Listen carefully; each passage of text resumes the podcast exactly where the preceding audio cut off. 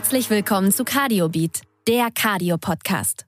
Professor David Dunker und seine Gäste diskutieren Aktuelles, entdecken Neues und hinterfragen Bekanntes aus der Kardiologie. Bleiben Sie informiert mit freundlicher Unterstützung von Böhringer Ingelheim und Lilly Deutschland. Liebe Kolleginnen und Kollegen, ich begrüße Sie herzlich zu unserem Podcast CardioBeat, der Cardio-Podcast. Mein Name ist David Dunker, ich leite das Hannover Herzrhythmuszentrum der Klinik für Kardiologie und Angiologie an der Medizinischen Hochschule Hannover. Heute haben wir das Thema Psychokardiologie gewählt, also die vielfältigen Zusammenhänge, die gegenseitigen Wechselwirkungen von Herz und Psyche. Das ist eine recht junge Disziplin vielleicht, gerade deswegen in mehrfacher Hinsicht spannend. Zum einen sind die Verknüpfungen zwischen Herz und Psyche wahrscheinlich stärker, als wir häufig denken und zum anderen gibt es natürlich auch noch einen großen Forschungsbedarf der uns viele interessante Erkenntnisse in Aussicht stellt. Und dazu begrüße ich meinen heutigen Gast, Professor Kai Kahle. Er ist leitender Oberarzt an der Klinik für Psychiatrie und Sozialpsychiatrie und Psychotherapie der Medizinischen Hochschule in Hannover und Leiter der Forschungsgruppe Psychokardiologie und kann uns in dieser Folge interessante Einblicke in diese besondere Welt für uns Kardiologen vielleicht geben. Das freut mich sehr, Kai, dass du mich hier bei dieser Folge unterstützt. Wir arbeiten hier in unseren Kliniken schon seit einigen Jahren sehr gut und erfolgreich und freundschaftlich zusammen. Also vielen Dank, dass du hier heute dabei bist. Ich freue mich sehr, dass wir das zusammen machen. Ja, guten Morgen, lieber David. Vielen Dank für die Einladung. Wir müssen irgendwie einen Einstieg finden, Kai, und das ist ja meistens das Schwierigste für einen Kardiologen oder eine Kardiologin in dieses doch manchmal gefühlt entfernte Feld. Und trotzdem wissen wir, dass wir eben häufig über psychische Probleme bei unseren Patienten auch in der Kardiologie stolpern. Was vielleicht als Einstieg sollte uns als Kardiologen aufmerksam machen bei unseren Patienten, wenn wir an diese Herz- und Psychogeschichte denken? Ja, das ist schon mal eine ganz interessante Frage und du hast natürlich völlig recht, dass wir auch durch die äußeren Arbeitsbedingungen geradezu gezwungen sind, unseren Blick immer nur auf das Organ hin zu verengen, mit dem wir es gerade zu tun haben. Aber die Antwort, die ich dir jetzt gebe, die mag beinahe ein wenig überraschend sein. Ich würde bei jedem Menschen mit einer kardiologischen Grunderkrankung immer auch zu irgendeinem Zeitpunkt einmal nach psychischen Symptomen fragen. Und der Hintergrund, wir werden ja da gleich noch ein bisschen intensiver drauf zu sprechen kommen, ist, ist, dass schätzungsweise nach unseren Studien, aber auch nach internationalen Daten die Hälfte derjenigen Patienten, die eine beliebige kardiologische Grunderkrankung haben, auch in irgendeiner Art und Weise psychologische Probleme oder eben psychiatrische Erkrankungen haben. Jetzt ist Psychokardiologie eine recht neue Disziplin, wenn wir so wollen. Vielleicht musst du uns einmal einführen, was ist das eigentlich genau und ist das jetzt ein Fach oder eine Subdisziplin oder ein Trend? Das ist, das kann man heute sagen, schon eine junge und neue Spezialdisziplin der Humanmedizin, die sich sehr intensiv mit den wechselseitigen Zusammenhängen zwischen dem Herz, der Psyche und nicht zu vergessen auch der sozialen Umwelt beschäftigt. Hintergrund ist natürlich, dass kardiologische Erkrankungen auch immer einen Einfluss auf das Leben der Patienten und damit auch auf Fragestellungen haben wie, wie geht's mit der Arbeit weiter, wie geht's in der Partnerschaft weiter und so weiter. Dadurch, dass wir uns in diesem sogenannten biopsychosozialen Modell als Psychokardiologen kardiologische Forscher und Kliniker bewegen, erhoffen wir uns, dass es zu einem besseren Verständnis und zu einem differenzierteren und ganzheitlicheren Umgang mit dem Patienten kommt. Und deshalb sind für uns nicht nur die biomedizinischen Aspekte einer Erkrankung bedeutsam, sondern auch die psychologischen und die sozialen Dimensionen des Krankseins.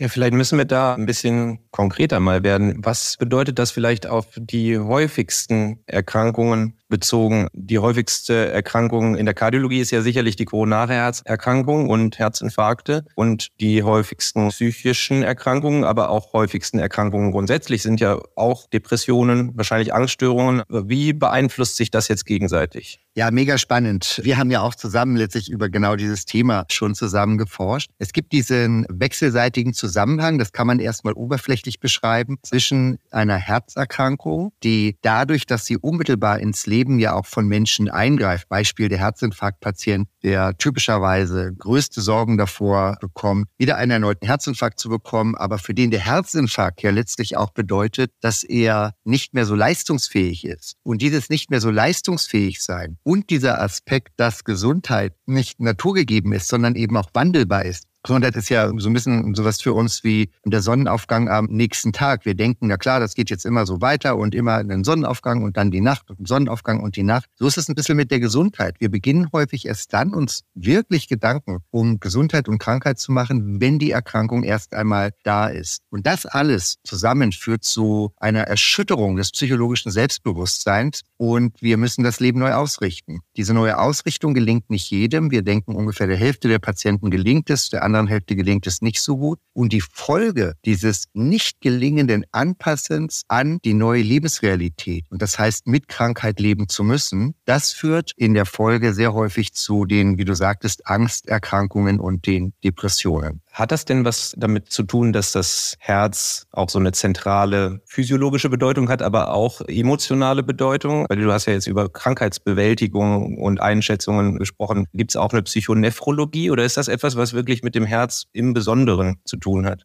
Ich glaube schon, dass das Herz eine besondere Rolle hat und das leitet sich jetzt allerdings weniger medizinisch her, sondern eher historisch. Das Herz ist lange als im Grunde genommen der Vermittler zwischen Seele und Körper gesehen worden und emotionale Affektionen, jedwede Form von Gefühlsregung und so weiter wurde immer auf das Herz projiziert. Also es hat ein wenig aus der Religiosität heraus eine besondere Bedeutung. Im Prinzip aber sind die Mechanismen, die hinter Krankheitsbewältigung, neuer Lebensrealität Sexualität und so weiter stehen, bei allen Erkrankungen relativ homogen und ähnlich. Beim Herzen vielleicht dadurch nochmal so ein bisschen besonders, weil das Herz ja nun wirklich auch der Mittelpunkt, der Motor im Grunde genommen des Körpers und des Lebens ist und weil darüber auch medial natürlich schon viel berichtet wurde. Das Herz ist eben sehr, sehr präsent, wenn es um Leben und Tod geht. Und das hier auch nicht ganz zu Unrecht, denn letztlich ist es auch heute noch so, dass trotz vieler Fortschritte, die wir gemacht haben, ja immer noch die meisten Menschen an einem Herzinfarkt versterben.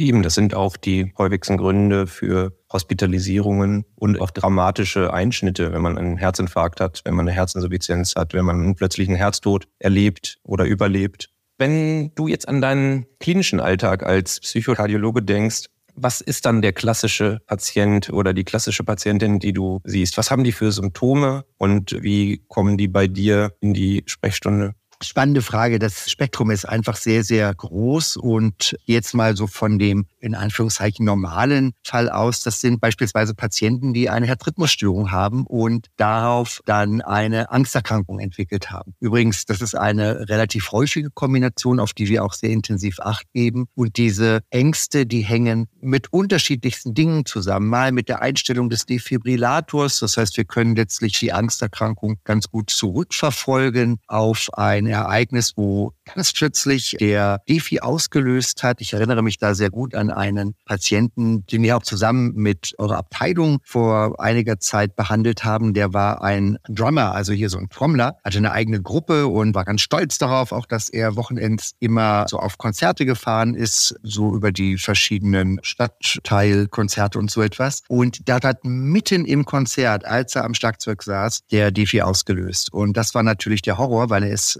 schlichtweg umgekippt und hat dann eine ganz starke Angstreaktion entwickelt. Das Konzert musste unterbrochen werden. Das war jetzt so eine spektakuläre Eingangsszene, die bei ihm dann dazu geführt hat, dass sich eine richtige Angsterkrankung entwickelt hat. Das ist, wie gesagt, jetzt so ein bisschen eine spektakuläre Schilderung. Ich kann vielleicht gleich an der Stelle auch sagen, dass wir dem Patienten helfen konnten, in dem Fall dann in Zusammenarbeit mit unseren sportmedizinischen Kollegen. Wir haben ihnen nämlich dann solche Geräte gesetzt, wo man praktisch Schlagzeug so ein bisschen simulieren kann und dann Übungen mit ihm gemacht, auch ganz spezifische Psychotherapie mit ihm gemacht, die dann am Ende dazu führte, dass er wieder Schlagzeug spielen konnte. Ja, ich kann mich gut an diesen Patienten erinnern. Und das war in mehrfacher Hinsicht spannend, weil er ja gerade auch als Schlagzeuger auch für den Rhythmus zuständig war und darunter auch sehr gelitten hat, dass eben der Rhythmus auch das Problem war in diesem Fall. Er konnte da eine ganze Weile nicht mehr auf die Bühne. Ja, tolle Analogie irgendwo. Ne? Also der Rhythmus, den das Herz dann nicht mehr hat, überträgt sich gewissermaßen auf den Rhythmus, den er dann auch im Leben nicht mehr findet.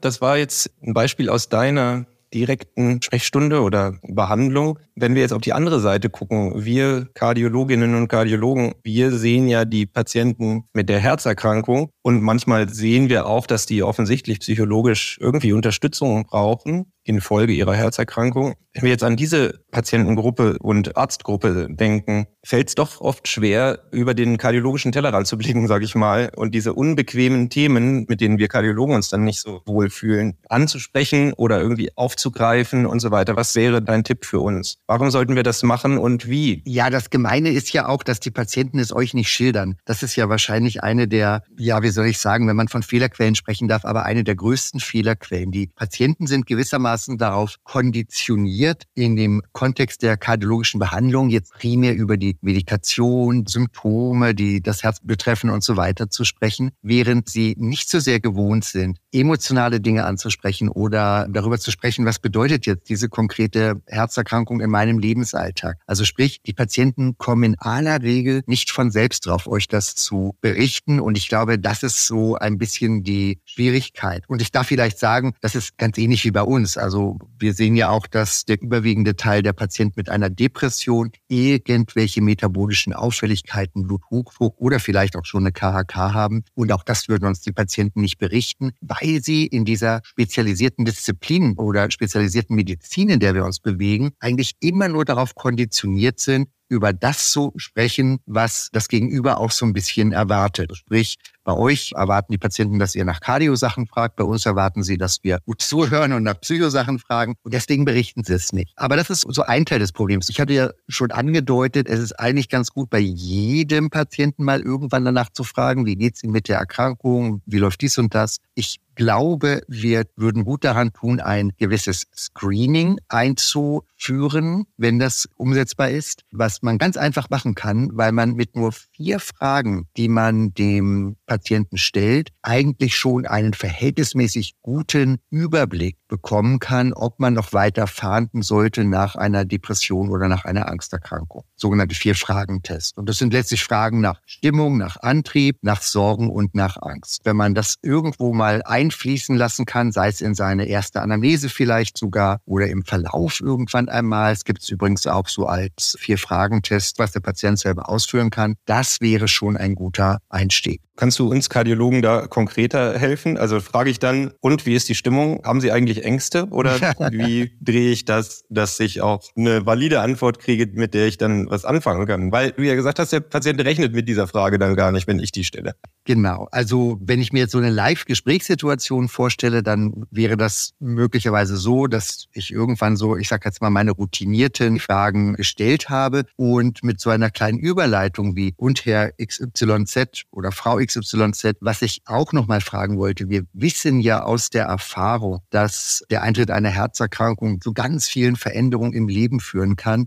Von daher haben wir auch eine Idee davon, dass auch zu psychologischen Problemen führen kann. Ist Ihnen vielleicht mal aufgefallen, ob sich Ihre Stimmung verändert hat? So über die letzten Wochen und Monate haben Sie sich vielleicht vermehrt Sorgen gemacht oder haben Sie sogar schon mal eine Panikattacke gehabt? Das wirkt jetzt total artfremd möglicherweise. Ich könnte mir sogar vorstellen, dass der ein oder andere Kollegin und Kollege dann Sorgen hat, oh Gott, wenn ich so eine Frage stelle, dann redet der die ganze Zeit, der Patient, Zeit habe ich ja vielleicht gar nicht. Oder dass es eben so ungewohntes Terrain ist, dass man eben Sorgen hat, gar nicht so richtig zu wissen, Mensch, wie geht's denn dann weiter, wenn der jetzt Ja zu allem sagt, ja, ich habe Angst, ja, ich habe Sorgen, ich habe Depression und so weiter. Ich glaube, die Sorgen braucht man nicht haben, weil auch das zeigen Studien, gerade wenn wir diese biopsychosozialen Zusammenhänge erfassen und auch erfragen, werden wir von den Patienten meistens als besonders professionell wahrgenommen. Und das ist vielleicht nochmal so ein wichtiger Punkt, um auch die Vorbehalte, die man gegenüber solchen Fragen hat, zu überbrücken. Wir sind ja biopsychosoziale Profis. Wir wissen das ja im Grunde genommen alle dass wenn eine Erkrankung da ist, dass sich dann auch ganz viel im Leben verändert und so weiter. Wir sind es nur durch diese Spezialisierung nicht so gewohnt, auch danach zu fragen. Und diesen Hemmschuh zu überwinden, das hoffen wir sozusagen, dass wir so etwas ein bisschen induzieren können. Und dazu sind übrigens auch so Sachen gut wie psychosomatische Grundversorgung als äh, Weiterbildungskurs.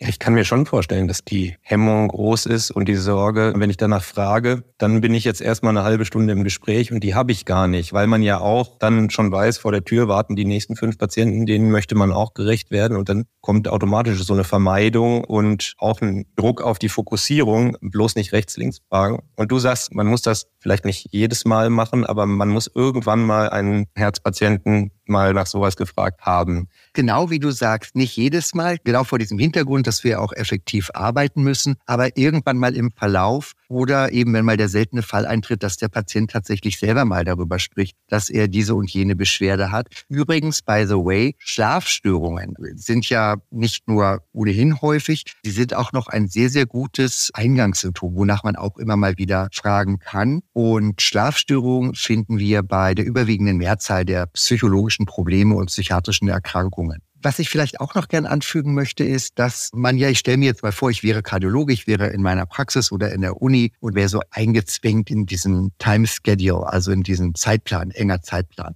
Und dann könnte ich ja auch so ein bisschen die Sorge haben, Mensch, wenn ich das frage, öffne ich da vielleicht die Büchse der Pandora und ich komme aus dem Gespräch nicht mehr raus, so ein bisschen wie du es angedeutet hast. Und noch schlimmer, ich weiß ja gar nicht, was ich dann machen soll. Dann hat der vielleicht etwas und ich kann ihm noch nicht mal helfen und habe so richtig so einen Kontrollverlust der Situation. Genau, das ist ja immer gut, vorbereitet zu sein. Ganz genau. Was würdest du dann sagen? Jetzt sagt einer, ich habe da was. Ja, ich habe da was. Genau. Und das haben wir jetzt mittlerweile. Das ist ja das Tolle. Und da mache ich auch, ohne dass ich da jetzt mit irgendeiner Firma in Verbindung stehe, aber ich mache da zumindest Werbung für sich damit zu beschäftigen, diese sogenannten digitalen Gesundheitsanwendungen. Davon habt ihr schon gehört oder ist das ein neues Thema? Also wir kennen das jetzt auch in der Kardiologie, fängt aber so wie in den meisten Bereichen gerade erst an, dass wir sowas einsetzen. Was gibt es da für Möglichkeiten? Ja, das ist wirklich klasse. Die sogenannten digitalen Gesundheitsanwendungen, die man auf der DIGA-Seite des Bundesamts für Arzneimittel, also BfArM, sich ansehen kann, beinhalten mittlerweile für die großen psychiatrischen Erkrankungen ganz konkrete psychotherapeutische Programme, Trainingsprogramme kann man sagen. Und vielleicht noch ein Satz dazu. Es gibt mehrere solcher psychotherapeutischer Trainingsprogramme für den Bereich der Depression als digitale Gesundheitsanwendung. Es gibt mehrere Trainingsprogramme für den Aspekt der Angsterkrankungen, also unterschiedliche Angsterkrankungen und auch für Schlafstörungen. Also drei große Gruppen sozusagen aus unserem Bereich. Und um das vielleicht auch einmal zu sagen, das ist jetzt nicht einfach nur so ein Lehrbuch gewissermaßen abgeschrieben und ins Netz gestellt, so zum Nachlesen für jeder Mann und jede Frau, sondern es sind Psychotherapien, kann man sagen, die allerdings ohne Psychotherapeut laufen und die gleichermaßen in randomisiert kontrollierten Studien einen Wirksamkeitsnachweis erbringen mussten. Nur diejenigen digitalen Gesundheitsanwendungen, die diesen Wirksamkeitsnachweis durch einen RCT haben, werden auch kassenerstattungsfähig und sind dann dauerhaft zugelassen. Also das wäre aus meiner Sicht eben so, ja, vielleicht nicht die Lösung des Gedankenproblems, aber eben dieser schöne Punkt, dass ihr den Patientinnen durchaus so etwas empfehlen könnt. Ist das ein Zwischenschritt? Wir haben ja gerade gesprochen, ich stelle das bei meinem Patienten fest. Meinst du dann, ich verschreibe ihm so eine Diga oder sollte das dann der Hausarzt machen oder muss der einmal von einem Psychiater gesehen werden, der dann die Diga verschreibt, weil er sagt, ja, so schnell finde ich jetzt keinen Platz? Wie sieht das konkret dann aus?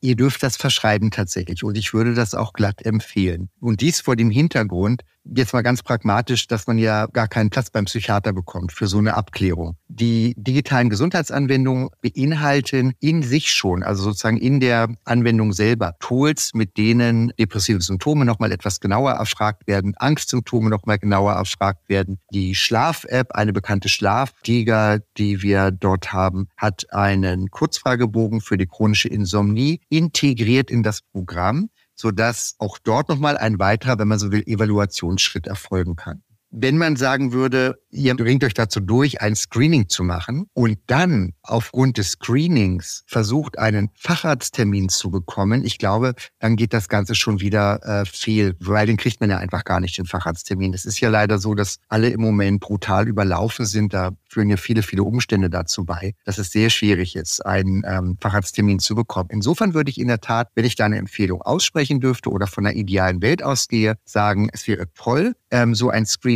von eurer Seite aus vielleicht auch zu machen. Und wenn ihr dann den starken Verdacht habt, dann könntet ihr dem Patient in der Tat eine digitale Gesundheitsanwendung rezeptieren. Das ist ja der Punkt. Man muss ja irgendwie an die breite Versorgung dann auch denken und dann ist das vielleicht ein guter Zwischenschritt. Trotzdem gibt es ja gute, auch psychokardiologische, facharztgebundene Angebote. Vielleicht können wir darauf dann nochmal eingehen. Was wäre dann ein Schritt, wenn man sagt, wir müssen diesen Patienten jetzt weiter versorgen? Was sind dann deine Behandlungsansätze? Was machst du mit dem Patienten, wenn du den dann jetzt wirklich psychokardiologisch siehst? Genau. Also da können wir jetzt wirklich vielleicht ein bisschen, wenn das erlaubt ist, so ein bisschen über die Arbeit sprechen, so wie wir sie ja jetzt auch bei uns in der medizinischen Hochschule machen. Und da ist es ja dann typischerweise so, dass dir beispielsweise jetzt auffällt, Mensch, da ist, ich sag jetzt mal, was komisch oder gehst natürlich schon längst darüber hinaus, du hast ja dann schon deine Verdachtsdiagnose und dann machen wir eben in relativ kurzer Zeit hier einen Termin aus. Ich schaue mir den Patienten an oder einer Mitarbeiter schaut ihn sich an und dann und das ist jetzt wieder das, wie wir dann arbeiten. Dann machen wir in der Tat so eine sehr intensive Diagnostik. Das dauert dann bei uns natürlich relativ lange. Also das ist ein sogenanntes halbstrukturiertes Interview, was wir mit dem Patienten führen, wo wirklich genau die Kriterien nochmal überprüft werden, so wie sie in der ICD oder im DSM drinstehen, wo wir uns dann nochmal ganz viele Situationen schildern lassen, um wirklich sicher zu sein, dass die Symptome wie jetzt meinetwegen Lustlosigkeit und Interesselosigkeit Möglichkeit, dass die nicht nur situativ mal auftreten, sondern eben übergreifend auftreten in vielen Lebensbezügen. Und daraus stellen wir dann erstmal die Diagnose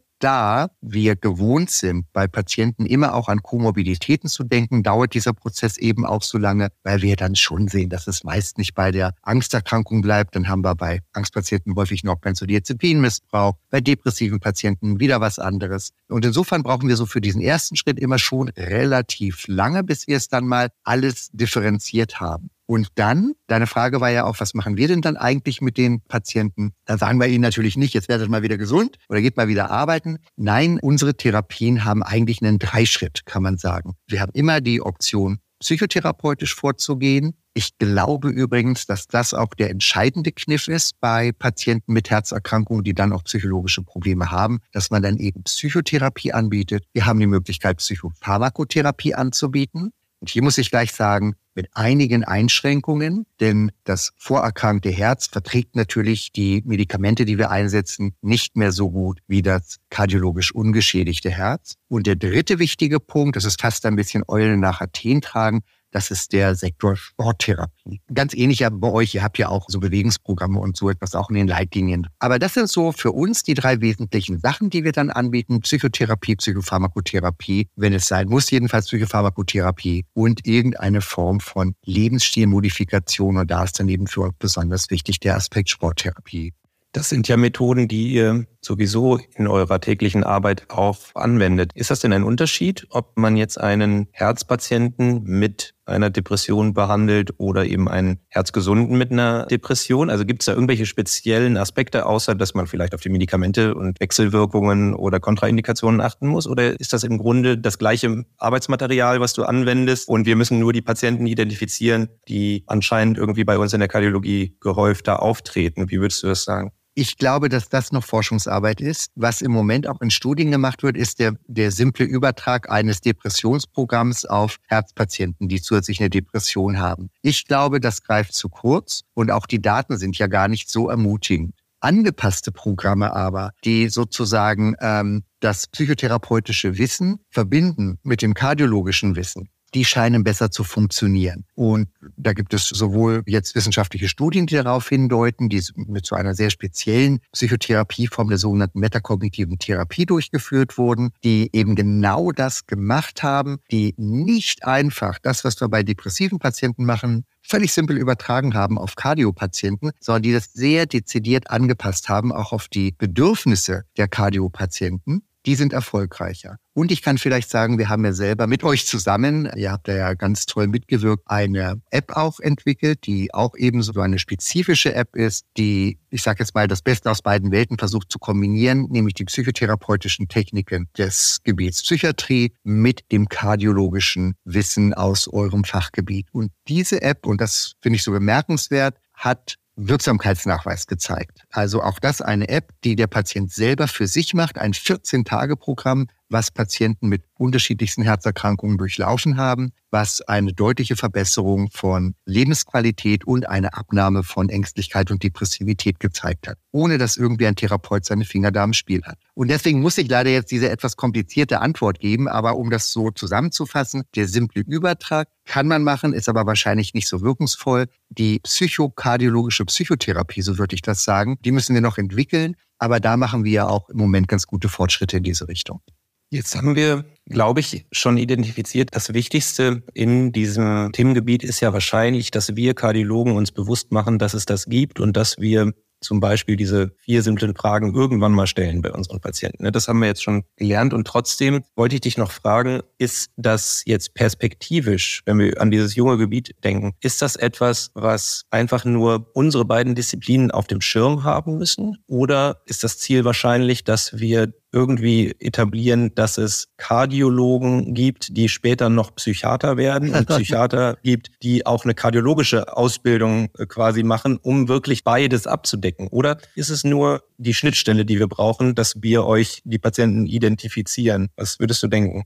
Ich würde mir aus ganz vielen Gründen wünschen, dass es da in der Tat eine Struktur gibt, die wir gemeinsam schaffen, um diesen Patienten gerecht zu werden. Ich fange vielleicht mal von der Seite an, was bislang schon in Initiativen läuft. Also von der Deutschen Kardiologischen Gesellschaft gibt es ja so ein Psychosomatikreferat und da sind viele meiner Kolleginnen und Kollegen, die sich ganz intensiv darum bemühen, eine psychokardiologische Grundversorgung aufzubauen, beziehungsweise die ist schon aufgebaut und ist praktisch das Äquivalent zur psychosomatischen Grundversorgung. Und das Ganze folgt natürlich auch der Idee, dass alles, was dann hinten raus eine Abrechnungsziffer hat, wie bei der psychosomatischen Grundversorgung, dass das natürlich auch einen guten Anreiz darstellt, dass man eben diese Fragen, über die vier Fragen, die wir da gesprochen haben, dass man die stellt, beziehungsweise dass man einen biopsychosozialen Zusammenhang ähm, herstellt und den Patienten nicht nur mit seiner Herzerkrankung, sondern auch in seinen Lebensgewohnheiten äh, betrachtet. Also das sind so Dinge, die schon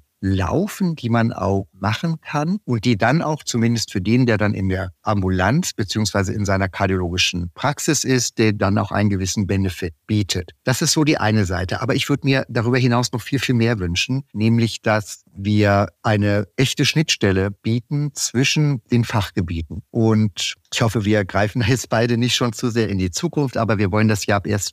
Äh, Januar, also ab äh, kommendem Jahr auch umsetzen, dass wir wirklich eine psychologische Kollegin, eine approbierte Psychologin aus unserem Team bei euch letzten Endes in der Kardiologie beschäftigen dürfen. Auch dies übrigens vor dem Hintergrund, damit die Schwelle von kardiologischen Patienten zu uns zu kommen nicht zu hoch ist. Wir haben so viele Erfahrungen jetzt mittlerweile gesammelt, dass wir sagen können, es ist eine Schwelle für einen Herzpatienten, dann in die nächste Klinik für Psychiatrie noch zu gehen, das ist einfach ein komisches Gefühl und irgendwo kann ich es auch nachvollziehen. Also meiner Ansicht nach müssen wir in dieser engen Zusammenarbeit versuchen, dieses Thema Psyche etwas mehr zu euch zu bringen, idealerweise dann eben so, dass das personell auch unterfüttert wird, denn es soll euch ja nicht mehr Arbeit, sondern am Ende weniger Arbeit machen. Und wenn ich mir so etwas mal für die Zukunft wünschen dürfte, ich würde mich wirklich freuen, wenn das dann auch von Kostenträgerseite aus gutiert wird und wenn von Kostenträger Seite aus gesagt wird, das brauchen wir einfach in der Kardiologie, da muss ein Psychologe oder ein Psychiater oder so etwas hin, weil wir einfach wissen, dass das ganz häufig zusammen vorkommt. Ja, ich glaube, ich sehe da so eine gewisse Analogie zur Psychoonkologie. Da ist es ja sehr etabliert, habe ich das Gefühl. Ne? Auch das schwerwiegende Krankheiten, schwere Verläufe. Und da ist es jetzt ein Automatismus, dass da ein Psychologe auch auf der Station meistens die Patienten mitversorgt. Ungefähr so, habe ich dich jetzt verstanden, brauchen wir es vielleicht auch in der Kardiologie. Ganz genau, das ist eine wunderbare Analogie und das ist bei uns in der Hochschule ja schon sehr gut etabliert. Was kardiologische und psychische Erkrankungen anbegeht, ist es auch ehrlicherweise eine ganz pragmatische Überlegung, weil 25 Prozent der Gesundheitskosten nur durch die Erkrankungen in unseren beiden Fachgebieten ja gefressen werden, möchte ich mal sagen. 25 Prozent der Gesundheitskosten pro Jahr gehen zu Lasten von kardiologischen Erkrankungen und psychischen Erkrankungen. Und wenn man dann auch noch eben weiß, dass sowohl die kardiologische Erkrankung sehr häufig zu einer psychischen Mitbeteiligung, sprich Erkrankung führt, aber es ja auch genau den umgekehrten Zusammenhang gibt, nämlich dass psychische Erkrankungen, gerade die Depression ist da sehr gut untersucht, den Weg in die kardiologische Erkrankung hinein bahnt. Also am Anfang steht da dann sowas wie eine Depression und das führt dann über ein paar Mediatoren letztlich dazu, dass frühzeitiger metabolisches Syndrom bei unseren Patienten auftritt, frühzeitig der Typ-2-Diabetes da ist und dann habe ich natürlich auch irgendwann die KHK und die anderen Erkrankungen. Wenn man das eben weiß, dass es eine gegenseitige Durchdringung gibt, die kommen überzufällig häufig miteinander vor, diese Erkrankung, dann hat man vielleicht auch für die Kostenträger ein gutes Argument zu sagen, es lohnt sich hier zu investieren, weil wir nämlich wissen, auch durch Daten unterlegt, dass wenn ich die Depression frühzeitig behandle, ich hinten raus die körperliche Gesundheit verbessere und dann eben vielleicht sogar, also im idealen Fall verhindern kann, dass später KHK und Myokardinfarkt eintreten. Ja, ich glaube, wir haben sehr viel gelernt heute in der Folge. Wir haben gesehen, was die Awareness bedarf. Wir haben auch gesehen, was es für Möglichkeiten gibt und dass die Schnittstelle so wichtig ist. Kai, ich glaube, wir haben dieses Thema gut bearbeitet. Ich würde dich gerne am Ende dieser Folge einmal bitten, das frage ich jeden Gast, was sind deine persönlichen drei Do's und Don'ts im Zusammenhang mit Psychokardiologie? Do's and Don'ts. Do ist ja auch keep it simple. Also wenn unsere Folge und diese super freundliche Einladung auch, ich freue mich ja sehr, dass ich hier mitmachen durfte, die, wie du auch schon sagtest, die Awareness aufzubauen, dass es nicht unnormal ist, dass ein Patient mit einer kardiologischen Erkrankung eben auch psychologische Probleme hat, sondern dass das schlichtweg Normalität auch bedeutet. Wenn wir diese Awareness stärken, dann sollte das dazu führen, dass man dran denkt. Und dran denken ist immer eine der wichtigsten Dinge. Wissen, mein Patient, egal ob der jetzt einen angeborenen Herzfehler hat, ob der eine Herzrhythmusstörung hat, ob der eine pulmonalarterielle Hypertonie oder ähnliches hat, mein Patient hat ein ungefähr dreifach erhöhtes Risiko, auch psychiatrisch, psychosomatisch auffällig zu sein. Und deswegen ist dran denken, also das absolute Du. Und wenn ich dran denke, dann wäre eben das Zweite eigentlich ein Don't, was sich jetzt sozusagen so daraus ableitet, keine Angst haben keine Angst haben, danach zu fragen oder keine Sorgen haben, dass man dann 30 Minuten mit der Lebensgeschichte eines Menschen plötzlich konfrontiert ist und gar nicht genau weiß, was man nun mit all den Informationen anfangen soll. Und jetzt kommen wir wieder zum Du. Screening einführen und da reicht so etwas Simples oder ein pragmatischer Anlauf wäre eben dieser 2x2 Fragentest. Zwei Fragen nach Depression, Stimmung, Antrieb, zwei Fragen nach Angst. Das ist so Sorgen, Grübeln, die man nicht kontrollieren kann und was wie Angstattacken, das reicht eigentlich aus. Wenn man das gemacht hat, dann wäre eben das nächste Do, dass man dann auch über diese sogenannten digitalen Gesundheitsanwendungen Bescheid weiß, die man standalone oder überbrückend einsetzen kann. Noch idealer ist es natürlich, wenn man dann mit Psychokollegen, also Psychosomatik, Psychotherapie, Psychiatrie eine Zusammenarbeit hat und dort vielleicht sogar Patienten hinüberweisen kann. Das wären so meine Do's und Don'ts. Ja, perfekt. Die gut zeigen, es ist gar nicht so schwer und wir können da sicherlich was bewirken, wenn wir uns daran halten. Lieber Kai, vielen Dank, dass du dir die Zeit genommen hast für dieses spannende Thema. Ich denke, es ist allen klar geworden, dass das ein wichtiger Bereich in der Kardiologie und in der Psychiatrie ist und dass wir in diesen verschiedenen Erkrankungen eben Aspekte finden der jeweils anderen Disziplinen und dass wir deswegen beide dran denken dürfen. Also vielen Dank für deine Mithilfe heute und für dieses spannende Gespräch. Ja, vielen Dank auch von meiner Seite aus weiterhin auf eine gute Zusammenarbeit, auf die ich mich ja, wie du weißt, sehr freue. Ja, und vielen Dank auch an unsere Zuhörerinnen und Zuhörer für Ihr Interesse. Ich freue mich, Sie auch zu den nächsten Episoden einzuladen. Wir haben neue spannende Folge in Vorbereitung. Wir werden über Herzinsuffizienz sprechen. Wir werden einen Karrierekompass Kardiologie machen. Da freue ich mich auch sehr drauf. Und da habe ich sehr hochkarätige Gesprächspartner wieder für Sie dabei. Ich freue mich auf ein Wiederhören beim Cardio Beat, der Cardio Podcast.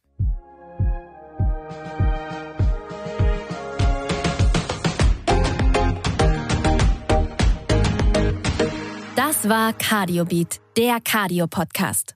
Mit freundlicher Unterstützung von Böhringer Ingelheim und Lilly Deutschland.